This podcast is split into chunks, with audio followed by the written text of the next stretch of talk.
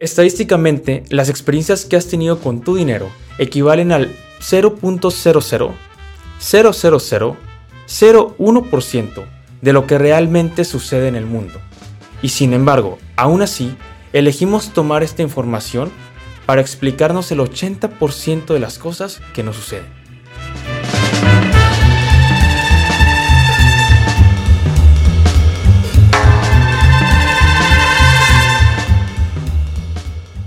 Muchas veces cuando las personas llegan a preguntarme acerca de sus finanzas personales, que quieren una asesoría, les da mucho, mucha pena y llegan preocupados conmigo, eh, diciéndome que, híjole, es que la he regado mucho, me he equivocado, qué pena tengo.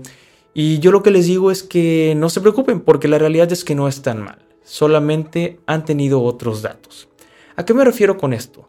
Todos creemos saber cómo funciona el mundo, cuando en realidad solo hemos podido experimentar una pequeñísima parte de lo que es el mundo en realidad. Y qué decir de las finanzas, donde somos eh, relativamente nuevos en este juego del dinero y de las inversiones y de los negocios. Así que cada uno de nosotros hace lo mejor que puede con la información que tiene. Por ejemplo, eh, no van a invertir igual Recientemente, por ejemplo, los jóvenes están vueltos locos por la parte de, las criptomonedas, volvernos ricos rápido. Y, cuando vemos a personas a lo mejor más experimentadas, con, más tiempo, que a lo mejor les tocó vivir una crisis financiera, no van a invertir de la misma manera que, los jóvenes. ¿Por qué? Porque la información que tienen cada uno es distinta. Porque a lo mejor a ellos ya les tocó vivir burbujas, a ellos ya les tocó vivir eh, en tiempos más complicados. Y una persona que apenas va empezando con toda la euforia, con todas las ganas de crecer, de volverse rico, pues está dispuesto a tomar un poquito más de riesgos porque no sabe lo que es caerse y, de verdad sufrir y, ver números rojos en sus inversiones. Por eso es diferente. Hace poco platicaba con una persona de Francia y platicábamos acerca de la cultura del ahorro, de las inversiones, incluso de los seguros. Y en Francia, en Europa, las personas están acostumbradas a asegurar absolutamente todo. A tener, a ser muy cuidadosos con sus ahorros, a ser muy cuidadosos con la forma en la que manejan su dinero. No todos, hay excepciones, tampoco voy a generalizar, pero es otro, es otro chip, es otra forma de pensar la, parte europea que, la parte latinoamericana.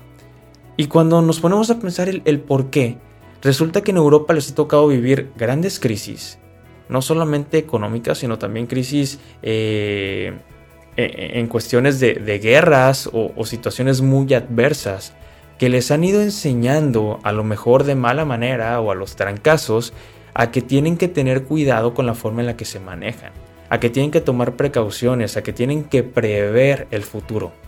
En cambio aquí en Latinoamérica hemos tenido a lo mejor acceso a una vida un poquito más relajada, no hemos vivido de lleno las crisis o a lo mejor nos acostumbramos a, vivir con un estilo de vida o con, un nivel de vida un poquito más bajo o, más austero. Y por eso no estamos acostumbrados a prever, a comprar un seguro, a ahorrar o a invertir. ¿Quién está bien, quién está mal? Ninguno. Solamente tenemos otros datos. ¿Va? Eh, ahora, yo creo que para entender nuestra situación, yo creo que debemos conocer nuestro pasado para poder entender nuestro presente y así tomar acciones para cambiar nuestro futuro.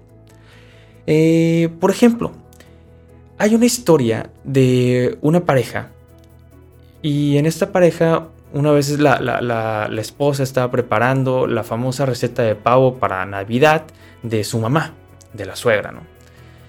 Y cuando el esposo vio cómo la preparaba, que juntaba todos los ingredientes y hacía el pavo, se dio cuenta que en lugar de que la esposa metiera el pavo completo al horno, primero lo, partía en muchos pedazos, lo hacía en pedazos chiquitos. Y el esposo se preguntó, oye, pues, ¿por qué haces eso? Y, y la esposa le respondió, pues no sé.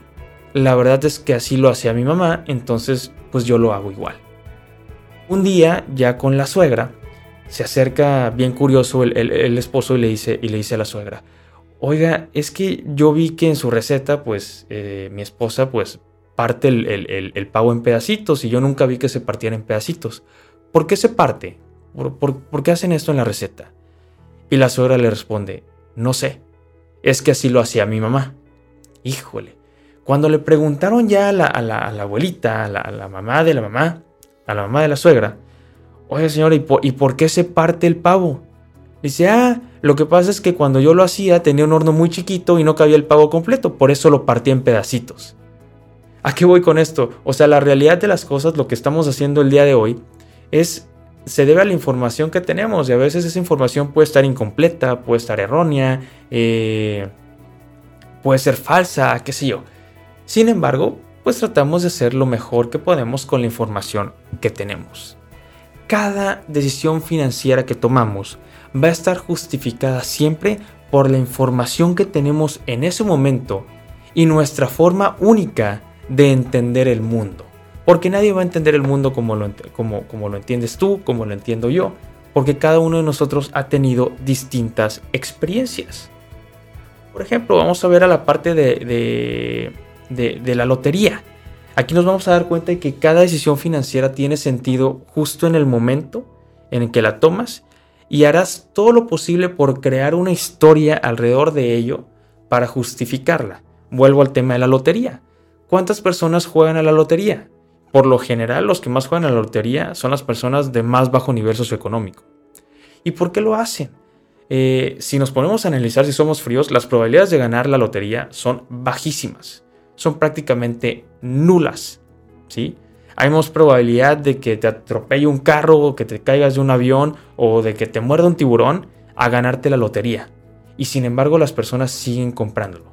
¿Por qué? Porque para ellos, en la información que tienen, en lo que les han dicho, es que ganarse la lotería es la forma más fácil de volverte rico. Y terminas tomando una mala decisión financiera a lo mejor. ¿Por qué? Porque gastas el recurso que tienes para hacer otras cosas, lo gastas en un billete de lotería que muy probablemente no te vaya a dar un solo peso. Pero vuelvo a lo mismo. Hacemos, hacemos lo mejor que podemos con la información que, que tenemos a nuestro alcance. Mi familia, por ejemplo, yo crecí en una familia muy normal, una familia eh, clase media, trabajadora, y siempre me enseñaron que para tener éxito financiero lo que tenía que tener era un trabajo fijo, un sueldo seguro, quincena a quincena, que me alcanzara para, para, cubrir mis necesidades y a lo mejor guardar un poquito para mi futuro, ¿no? Para, para, para protegerme, estar ahorrando. Cuando empecé a platicar con mis mentores, que eran personas más experimentadas en el área financiera y que, tenían, y que tienen mucho éxito en el área financiera, eh, me di cuenta de que lo que yo sabía del dinero era pues, prácticamente nada, o lo que me habían enseñado a mí era algo totalmente distinto.